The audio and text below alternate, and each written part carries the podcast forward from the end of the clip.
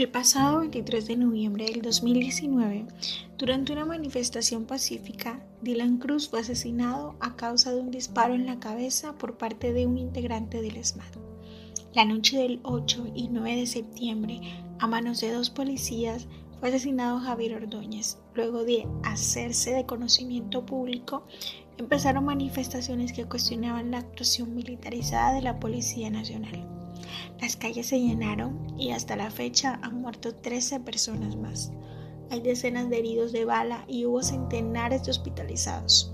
Todo ello ha agravado el descrédito de la Policía Nacional, una fuerza policial militarizada que sigue un patrón cada vez más generalizado en Colombia, el uso indiscriminado de la violencia.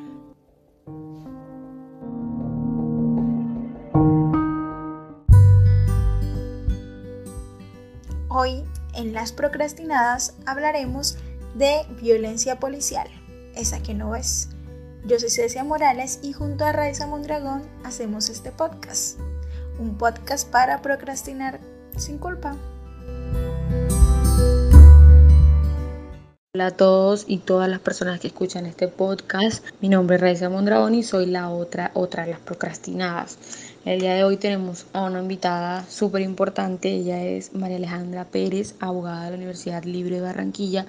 y quien en estos momentos se encuentra cursando un posgrado en Derecho Constitucional de la misma universidad. Como ya lo había eh, adelantado mi compañera Cecia, el tema del día de hoy versa sobre la violencia que ha utilizado la fuerza pública colombiana en las últimas jornadas de protestas. Hola Raiza, hola Cecia y hola a todas y a todos quienes nos estén escuchando. Estoy muy feliz de estar en este espacio de las procrastinadas y feliz de que se estén creando estos espacios para hablar de temas tan importantes y urgentes. Y para empezar, vamos a entrar en materia y hacerte la primera pregunta, María Alejandra, y es ¿Cómo ves tú estas protestas que se han estado gestando en Colombia? Las del 8, las del 9 y las del 10 de septiembre e incluso la del 21 de septiembre. ¿Podemos decir que son unas protestas legítimas? Pues miren, me parece muy importante que empecemos hablando sobre legitimidad, porque en principio pareciera que es una pregunta obvia. Digamos que en los debates de seriedad no se coloca en tela de juicio la importancia y la necesidad de la lucha social, ¿verdad? Sobre todo en Latinoamérica, con tantas injusticias. Pero es realmente importante porque cuando nos referimos a la legitimidad de algo, lo que implícitamente estamos haciendo es una especie de juicio moral, o sea, un juicio sobre lo que está bien y, y lo que está mal de acuerdo con nuestra conciencia, con, nuestro código moral. Entonces, volviendo a la pregunta de la protesta, ¿qué es la protesta? Pues es una reacción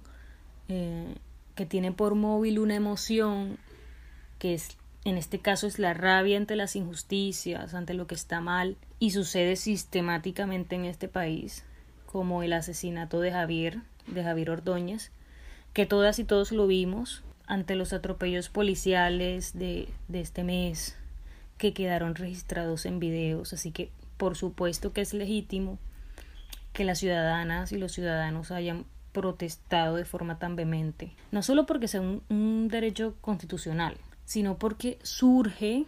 pienso, de unas reflexiones que están directamente relacionadas con la realidad del país, cual es trascendental porque quiere decir que como sociedad estamos construyendo un nuevo código moral, que estamos haciendo un juicio moral en el que estamos atribuyendo a la vida el valor que merece, sobre todo los jóvenes, las minorías maltratadas. Yo le reconozco que, que aunque siempre he decidido ser optimista, lo cierto es que aún existe mucha indiferencia de una gran parte de colombianos que pareciera que uno tiene la capacidad o la voluntad de plantearse esos juicios morales o de reconocer la urgencia de planteárselos, sino que insisten en defender paredes, defender un CAI,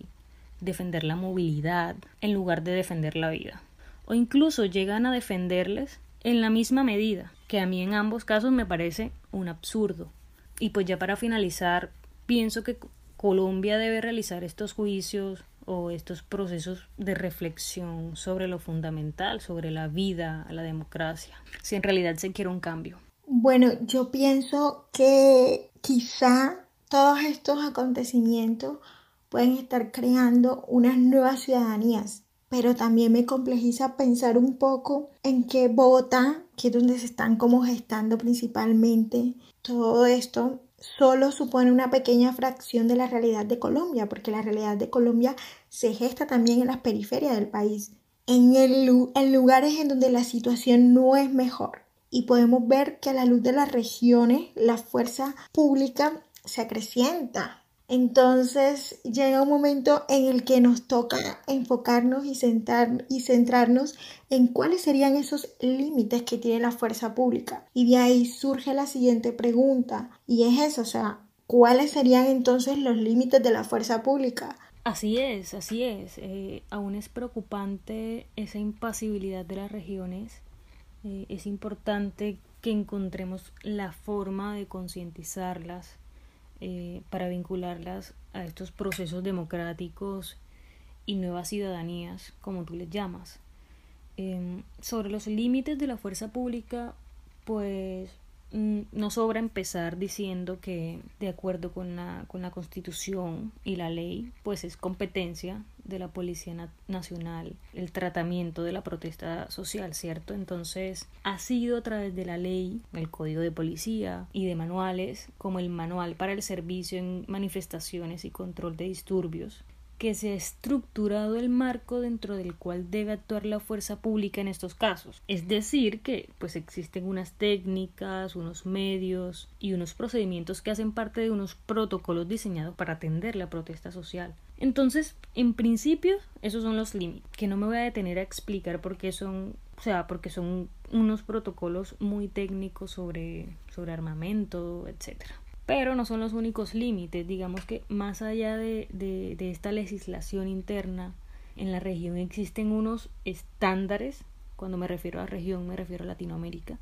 en la región existen unos estándares sobre uso de la fuerza que el Estado colombiano está obligado a respetar, o sea, que han sido diseñados por la autoridad regional en derechos humanos, que es la Corte Interamericana de Derechos Humanos. Entonces, existen uno, un código de conducta para funcionarios encargados de hacer cumplir la ley, o sea, un código de conducta para policías, SMAT, etc.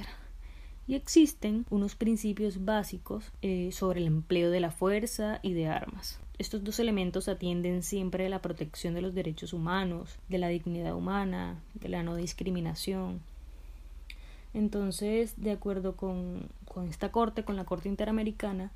el uso de la fuerza debe ser siempre excepcional, es decir, que solo puede hacerse uso de la fuerza cuando se hayan agotado todos los demás medios de control. E incluso, no solo que se hayan agotado, sino que hayan además fracasado. Entonces, pues, teniendo en cuenta eh, esta excepcionalidad que, que establece la Corte Interamericana, la Corte obliga a los estados de la región a, digamos que, estructurar sus marcos de uso de la fuerza en unos, ellos lo llaman momentos fundamentales, que son el momento de las acciones preventivas, el momento de las acciones concomitantes a los hechos y el momento de las acciones posteriores a los hechos. O sea, en palabras más, palabras menos, para antes, para durante y para después de las protestas.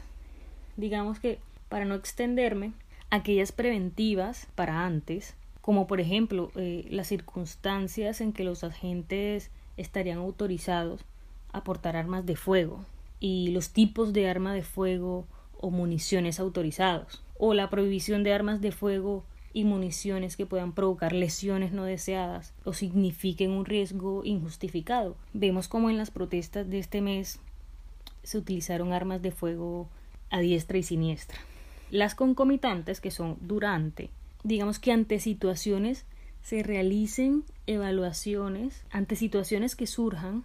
se realicen evaluaciones de la situación y, los planes de acción tienen que ir con, en armonía con, principios de legalidad, eh, de legitimidad, de absoluta necesidad, ni siquiera es necesidad, sino absoluta necesidad y proporcionalidad en defensa de los mismos agentes y en defensa de, de los ciudadanos que protesten. Entonces, además, Existen las, las, las posteriores, que son aquellas que están dirigidas, que son ya cuando la protesta ha terminado, a las investigaciones serias e imparciales sobre los hechos sucedidos en la, en la protesta, con la finalidad de, de hacer un juzgamiento y posterior sanción a los responsables. Esta, esta, este momento posterior también incluye acciones dirigidas a prestar y facilitar servicios médicos a las, a las víctimas, es decir, la policía, el SMAT, deben comprometerse a eso. En resumen, esos serían los límites de la fuerza pública. La siguiente pregunta es muy importante para continuar con aquella noción de los límites de la fuerza pública.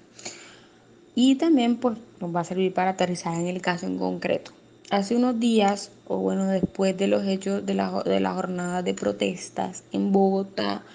se inició como una especie de pugna mediática entre quién debía asumir la competencia de este caso de Javier Ordóñez, porque algunas personas decían que iba a existir una especie de conflicto de competencia positivo entre la Fiscalía General de la Nación, que es el órgano o es el ente acusador de la justicia ordinaria, y entre la justicia penal militar. Sin embargo, no hubo mayor controversia y fue la, y fue la Fiscalía General de la Nación quien asumió este caso. Entonces por eso quería preguntarte a Alejandra, ¿qué opinas de esta decisión jurídica de que los policías ahora vayan a ser juzgados a través de la justicia ordinaria? Claro, digamos que, que se generó una pugna, pero una pugna que finalmente no duró mucho, eh, porque el peso mediático fue tanto, la presión ciudadana fue tanta, eh, que la justicia penal militar entregó el caso a la justicia ordinaria, cosa que no sucede a menudo ante temas así y fue relativamente rápida pues gracias a esa presión, pienso. Pues a mí me parece una decisión acertada teniendo en cuenta que de las investigaciones preliminares que hizo la justicia militar se concluyó que, que los elementos de prueba pues no permiten afirmar que, que, esos actos que llevaron a la muerte de Javier tengan digamos que relación con el servicio policial o sea el bidón no admite dudas o sea es incontestable eh, las súplicas de Javier son incontestables, es una clara violación de, derechos humanos, un clarísimo homicidio. Hasta hace unos días eh, se conoció que luego de aplicarle esas descargas eléctricas, eh, los policías lo trasladaron al CAI de Villaluz, donde siguieron torturándolo, o sea, le ocasionaron una cantidad de traumatismos, con quién sabe qué armas, nueve fracturas de cráneo, lesiones en el hígado, las costillas. O sea, eso es tortura y evidentemente no guarda ninguna relación con la, con la prestación del servicio de la fuerza pública. Entonces me parece correcto que, que hayan abocado conocimiento y que la justicia ordinaria proceda eh, con mayores garantías. Esto no puede quedar impune y creo que, que la movilización ciudadana también ha tenido influencia en esta decisión de, de, cambio de justicia. María, en la respuesta que, que diste a la pregunta anterior, trajiste a colación parte del dictamen de medicina legal, eh, en donde se esclarece que, que Javier Ordóñez recibió tantas fracturas en el cráneo, lo que, de lo que se puede colegir, que de pronto hay tortura ahí y de hecho eso fue uno de los, de los detonantes para que este caso llegara a la justicia ordinaria. Todo esto nos hace pensar e inclusive ha hecho pensar a los grandes dirigentes de este país, incluyendo a la alcaldesa Claudia López, quien apenas 24 horas después de la jornada de protestas en Bogotá ya hablaba de que la policía tenía que tener una reforma y ese, esa es la lectura que se le ha dado a toda esta cantidad de hechos sistemáticos que han ocurrido, una reforma pero te lo pregunto a ti, ¿debe la policía o debe la fuerza pública tener una reforma? ¿Y cuál debe ser esa reforma? Sí, evidentemente debe tenerla. Esto no puede seguir así. El uso arbitrario de la fuerza se ha agudizado. Me refiero a que viene de hace mucho tiempo, pero con ocasión a, las atribuciones que se le dieron a la policía con todo esto de las medidas de, aislamiento por la pandemia, se agravaron mucho más. de lo que se vio reflejado en las protestas recientes es una violencia mayor y desmesurada, eh, como se demuestra en tantos videos, disparos, golpizas, Entonces la respuesta es que sí debe reformarse y, esa reforma debe ser profunda y estructural. Pues yo creería que debe contener em, primero una intensificación en la formación de los policías en materia de derechos humanos y una capacitación constante del uso de la fuerza, de la enseñanza de esos límites de los que hablábamos a principio. Segundo, em, la regulación del uso de armas no letales como esa em, que utilizaron contra Javier. Tercero, la regulación de las conductas eh, de los agentes relacionadas con la forma en cómo abordan a los ciudadanos que no están armados, que siempre son la mayoría. Cuarto, podría ser o creo que debe ser una modificación de los sistemas de reclutamiento y de entrenamiento de, de los agentes. Y esto tiene mucho que ver con el adoctrinamiento y, y, la, y la filosofía de la fuerza pública. O sea, debe formarse una fuerza pública en la paz, en la convivencia y no en el atropello. Y creería que quinto, y de esta se habla mucho, de una instancia independiente eh, en forma de veduría lo he escuchado que, lo han planteado, que haga vigilancia a, a, los procesos de abuso de la fuerza, etcétera, y, y que en ciertos casos pueda solicitar, digamos que el ejercicio del poder preferente por parte de la Procuraduría y muchos más puntos que, que no manejo tanto, pero como les comentaba, pues la reforma requiere ser profunda y estructural. Esperemos que, que el Congreso esté a la altura y, y esto pueda salir adelante eh, en el país. Hoy mucho se habla sobre, hey, protesten, pero así no, este, no, las protestas no pueden ser tan violentas, eh, no podemos actuar con violencia y responder, no podemos, perdón, no podemos responder con violencia a la violencia y cosas así. Pero yo sí quiero saber un poco, María, y es cuál es la diferencia entre la violencia de Estado y la violencia como resistencia a esa violencia de Estado. Porque pienso que ahí radica como todo este tema. Uy, sí, este tema, este tema de las violencias todavía genera mucha controversia y creo que además es interesante abordarlo porque tiene estrecha relación con lo que comentábamos hace un rato acerca de la legitimidad de la protesta social y digamos que antes de entrar a diferenciarlas desde el punto de vista de los actores, que es a lo que, si no entendí mal, es a lo que se refiere tu pregunta, me parece importante decir que en lo que a la lucha social se refiere, la violencia casi siempre es inevitable y esto tiene que ver con que los gobiernos contra los que se protesta casi nunca son pacíficos. Me explico, em, cuando como sociedad nos enfrentamos a gobiernos dictatoriales y tiránicos, y cuando me refiero a gobiernos dictatoriales y tiránicos, no solo me refiero a Venezuela o, o a Rusia, en los que es evidente, sino que en la actualidad hay muchos estados dictatoriales disfrazados de democracias. Digamos que en ese sentido ha habido como una especie de modernización del autoritarismo entonces, ante gobiernos que han captado todo o gran parte del poder público, eh, ante gobiernos que, ejecutan políticas injustas, que agudizan la desigualdad, políticas criminales que, agudizan la violencia, como está pasando ahora mismo en Colombia, pues la violencia es inevitable, pero lo más importante, y a esto quería llegar y, en esto quiero enfatizar, es que es legítima. Entonces creo que, que debemos esforzarnos por entender los orígenes de esa violencia antes de caer en lugares comunes como ese de la violencia nunca se soluciona con violencia y demás expresiones a las que se suele recurrir pienso que solo por facilismo o por pereza. La violencia surge de una rabia, de una desesperación eh, ante un estado de cosas que ya es indigno para las personas. Eh, surge ante una violencia que además es institucionalizada, o sea, es decir, que está organizada y que por lo tanto es sistemática. Y, y ya para aterrizar propiamente en la pregunta que me hiciste, por supuesto que hay diferencias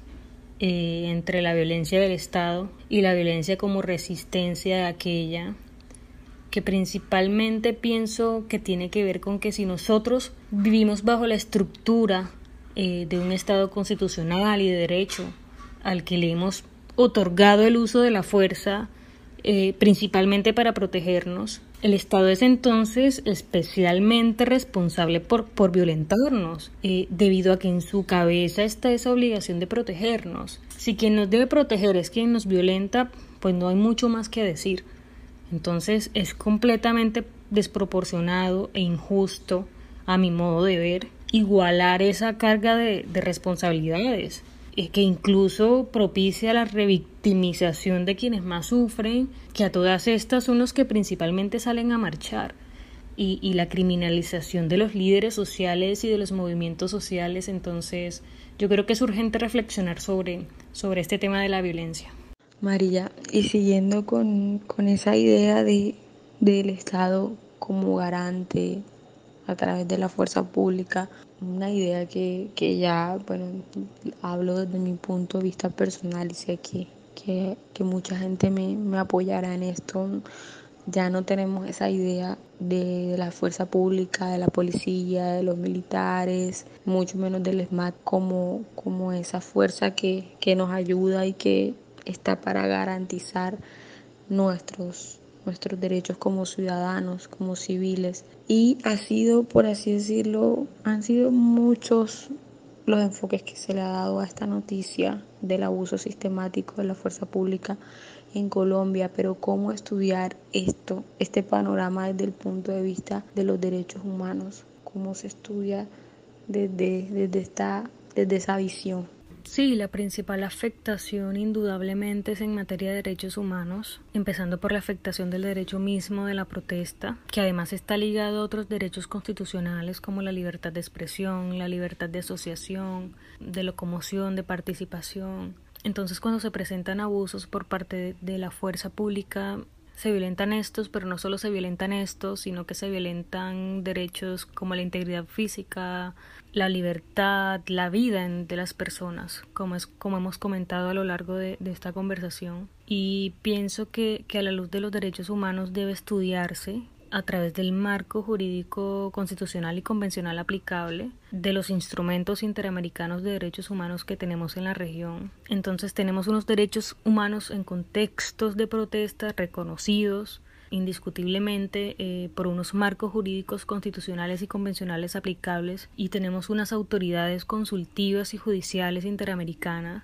Corte Interamericana de Derechos Humanos, la Comisión Interamericana de Derechos Humanos, digamos que se encargan de exhortar y en, y en otros casos de, de, hacer justicia en la materia. Pero sin embargo, a pesar, a pesar de todo esto, parece que en Latinoamérica todo esto es un poco letra muerta y un poco, un poco, un poco inseguro y que solo podemos verle materializado ya en instancias judiciales excepcionales en la Corte Interamericana y en la Comisión. Pero digamos que los estados realmente no respetan los derechos humanos en contextos de protesta en, Colombia, en Brasil, en Venezuela, en Chile y, y, digamos que mi intención no es entrar en un debate de bloque de constitucionalidad ni de obligatoriedad de, de los marcos jurídicos, sino que, que, dejar de presente que, que, las reformas que se impulsen con ocasión a todo esto que está sucediendo, las reformas a la fuerza pública permitan que todo este abanico de derechos sean obligatoriamente garantizados eh, en, en, instancias anteriores a la justicia, porque pues en esas instancias ya se, han, ya se han producido esas violaciones, lo que queremos es evitarlas. Entonces estas reformas deben ser verdaderamente contundentes, que no puedan ser fácilmente inobservadas por los gobiernos de turno para atentar con, con este derecho de protesta tan, tan importante. María Alejandra, continuando con el tema de los derechos humanos, y de decisiones jurídicas alrededor de todo esto de la fuerza pública. Hace unos días se conoció un fallo de la Corte Suprema de Justicia eh, de una tutela, es decir, una impugnación de una acción de tutela en la que la Corte Suprema de Justicia resuelve a favor de los demandantes, que en este caso fueron víctimas, asociaciones, etcétera, y ordena al gobierno, al Ministerio de Defensa,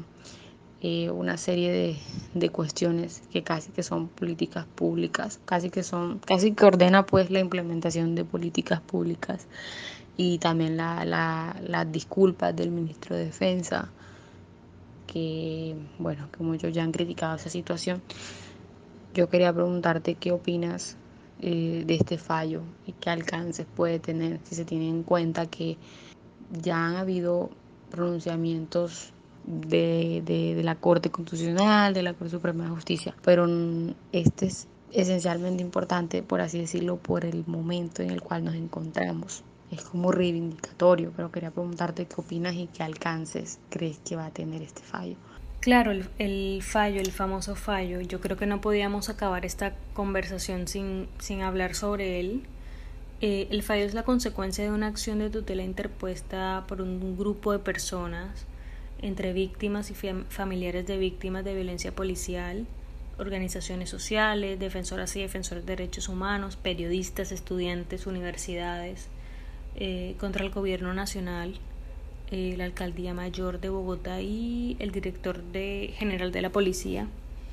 eh, por las prácticas policiales que se ejecutaron contra la protesta nacional en Colombia, específicamente las movilizaciones de noviembre del año pasado.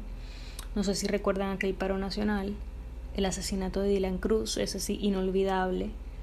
eh, digamos que entonces en la tutela se demostró que las acciones tanto del gobierno como de la policía en el contexto de, esas manifestaciones violaron derechos humanos, eh, derechos humanos los que, los que hemos venido mencionando eh, a lo largo de esta conversación y que, y que esas violaciones se hicieron por acciones como disolución de arbitraria e injustificada de la protesta, eh, utilización ilegal de armas potencialmente letales, caso Dylan, Dylan Cruz claramente, el uso desproporcionado eh, de mecanismos químicos de dispersión, los llamados gases lacrimógenos, retención arbitraria de personas por parte de la policía,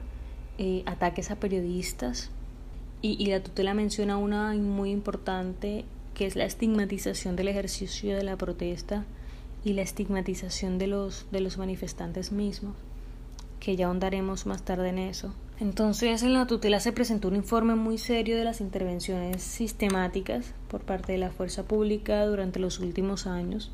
si no estoy mal, desde 2005, eh, que violaron derechos humanos y, en la tutela se llegaron notas de prensa sobre esas violaciones y, se solicitaron la práctica de un montón de pruebas. La Corte Suprema la estudia, estudia la tutela y, y encuentra que el uso que se ha hecho de la fuerza sí ha sido desproporcionado y que sí ha podido producir un temor, digamos que pueda coartar el, derecho a la protesta de los ciudadanos y, llega a unas conclusiones. la, la Corte concluye que se necesita de una ley estatutaria que desarrolle los alcances, las limitaciones, el direccionamiento, el juzgamiento de las conductas eh, de la fuerza pública en los hechos en contexto de protesta, en la sentencia se concluye que hay una incapacidad de los accionados eh, de mantener una postura neutral, digamos que frente a las manifestaciones, la garantía de la libertad de expresión, de reunión, eh, que hay unos estereotipos muy arraigados eh, contra quienes disienten de las políticas del gobierno nacional. En conclusión, que, que, que de verdad hay una política estigmatizadora de la, de la, de la protesta social en Colombia todo lo que no le sea fin al gobierno eh, le huele mal. Entonces, se concluye también que sí hubo allanamientos masivos por parte de la Fiscalía eh, en domicilios de, de, los manifestantes, que hay una desatención de las obligaciones convencionales. Esto me parece muy importante, que hay una desatención a las obligaciones convencionales del Estado colombiano eh, respecto de los derechos humanos. Digamos que han ignorado totalmente al sistema interamericano. Sin embargo, ahí aclaran que no es por falta de voluntad porque se menciona que la Procuraduría ha pedido suspender procedimientos al SMAT, pero el SMAT no le ha hecho caso. Otra cosa importante que dicen es que se sostiene un vacío que una institución como el SMAT eh, no, sea, no sea capaz de garantizar el orden sin violar libertades y, sin atentar contra los derechos de los ciudadanos, eh, porque no hace un adecuado uso de sus armas de dotación. Finalmente la sentencia dice algo muy importante, que la delegación de la función de la policía al director de la policía es inconveniente, que es inconveniente que él tenga la potestad de reglamentar el uso de la fuerza en las protestas. Eso es muy importante y, creo que eso va a ser fundamental a la, hora de la reforma. La Corte dice que eso es inapropiado y en efecto ya es un riesgo, eso, eso, es, eso es un rezago de unas prácticas policiales de Frente Nacional por allá lejísimo que ya no caben en, en este Estado de Derecho. Finalmente, y para ya no extenderme tanto, la Corte dicta unas órdenes que principalmente son las disculpas que debe pedir el ministro de Defensa por los excesos de la fuerza pública, ordenar a los miembros del gobierno nacional a, mantener neutralidad cuando se produzcan manifestaciones, incluso si estas están dirigidas a cuestionar políticas propias, claramente es así, conformar unas mesas de trabajo, digamos que para reestructurar las directrices sobre uso de la fuerza, diseñar un protocolo de acciones preventivas verificables, todo eso. Y última, pero no menos importante, suspender el, uso de escopetas de calibre 12, que la escopeta que mató a, a Dylan Cruz. Y ya para finalizar, sí, sí, de verdad, para aterrizar un poco en lo político, como decías tú, es totalmente reivindicatorio, oportuno el fallo, eh, frente a la urgencia de restaurar el Estado de Derecho, eh, de salvaguardar la vida, como lo comentábamos al inicio de la conversación, eh, de salvaguardar la protesta social, que es tan importante frente a este gobierno infame, sobre todo las protestas recientes donde fueron asesinados tantos jóvenes en Bogotá. digamos que se reconoce esa urgencia de imponer límites a la policía y al SMAT, dejando en evidencia esa negligencia del gobierno nacional que no solo ha sido negligente, sino que estigmatizador. Y, y, la Corte sí ha sabido diferenciar en la sentencia entre quienes legítimamente protestan, que son la mayoría, y un grupo minoritario que ocasionan vandalismo, pero que incluso muchas veces son infiltrados de las mismas instituciones para desacreditar la protesta y para desacreditar las razones por las cuales se protesta, que son totalmente legítimas. Entonces es un gobierno estigmatizador de todo aquello que le contradiga, e incluso es provocador. Las disculpas pedidas por el, por el ministro de Defensa fueron dieron vergüenza de lo insuficientes y frías que fueron. Hay una parte muy bonita de la sentencia que habla sobre esa estigmatización por parte del gobierno. La voy a leer ya para terminar. Abro comillas. Una nación que busca recuperar y construir su identidad democrática no puede ubicar a la ciudadanía que protesta legítimamente en la dialéctica amigo-enemigo, izquierda y derecha, buenos y malos, amigos de la paz y enemigos de la paz, sino como la expresión política que procura abrir espacio para el diálogo, el consenso y la reconstrucción no violenta del Estado constitucional de derecho. Tú me preguntas sobre el alcance de la sentencia y pienso que el alcance no solo va a ser nacional, sino que va a representar un verdadero precedente en la región y, y, una nueva visión y una, y una nueva forma de ver la lucha social en Colombia. María Alejandra, estamos tan felices de este espacio compartido y de que tú te animaras a estar con nosotras y a procrastinar un rato. De verdad que estamos muy felices y te agradecemos enormemente tu participación en este espacio y estamos muy dichosas de que estás aquí y esperemos que a todos nuestros oyentes les haya gustado y haya sido de total agrado. María, si quieres decir algunas palabras finales, este es tu momento. Muchas gracias. No, gracias Raiza y gracias Cecia por invitarme. Eh, de verdad es muy importante que se abran estos espacios, que nos comprometamos con el país y, y nada, una seguidora más de las procrastinadas. Un abrazo a todas y a todos. Bueno, hasta aquí llegó nuestro podcast. Súper agradecida yo también con María Alejandra. Fue mi compañera en la universidad, creo que no lo mencioné antes. Y es una persona súper pila y que se ha preparado y por eso me gusta que entre jóvenes nos demos como una plataforma. Este podcast fue grabado antes de lo que ocurrió con Juliana Giraldo, la muerte, eh, el asesinato de Juliana Giraldo, en manos de la Fuerza Pública Colombiana, de un militar. es un hecho que que hoy nos estamos lamentando y que lastimosamente en el podcast no pudimos abordar de manera precisa y profunda. Queremos poderlo hacer a través de nuestra cuenta en Instagram. A propósito de eso, la invitación a que nos sigan en, en, nuestra cuenta de Instagram, arroba las procrastinadas, y que escuchen nuestro podcast y nos escuchen, nos escuchen cada vez que puedan. Estaremos muy felices de que lo hagan. Nos despedimos, Cecia y yo, en una próxima ocasión y en una próxima entrega del podcast nos estaremos escuchando. Chao.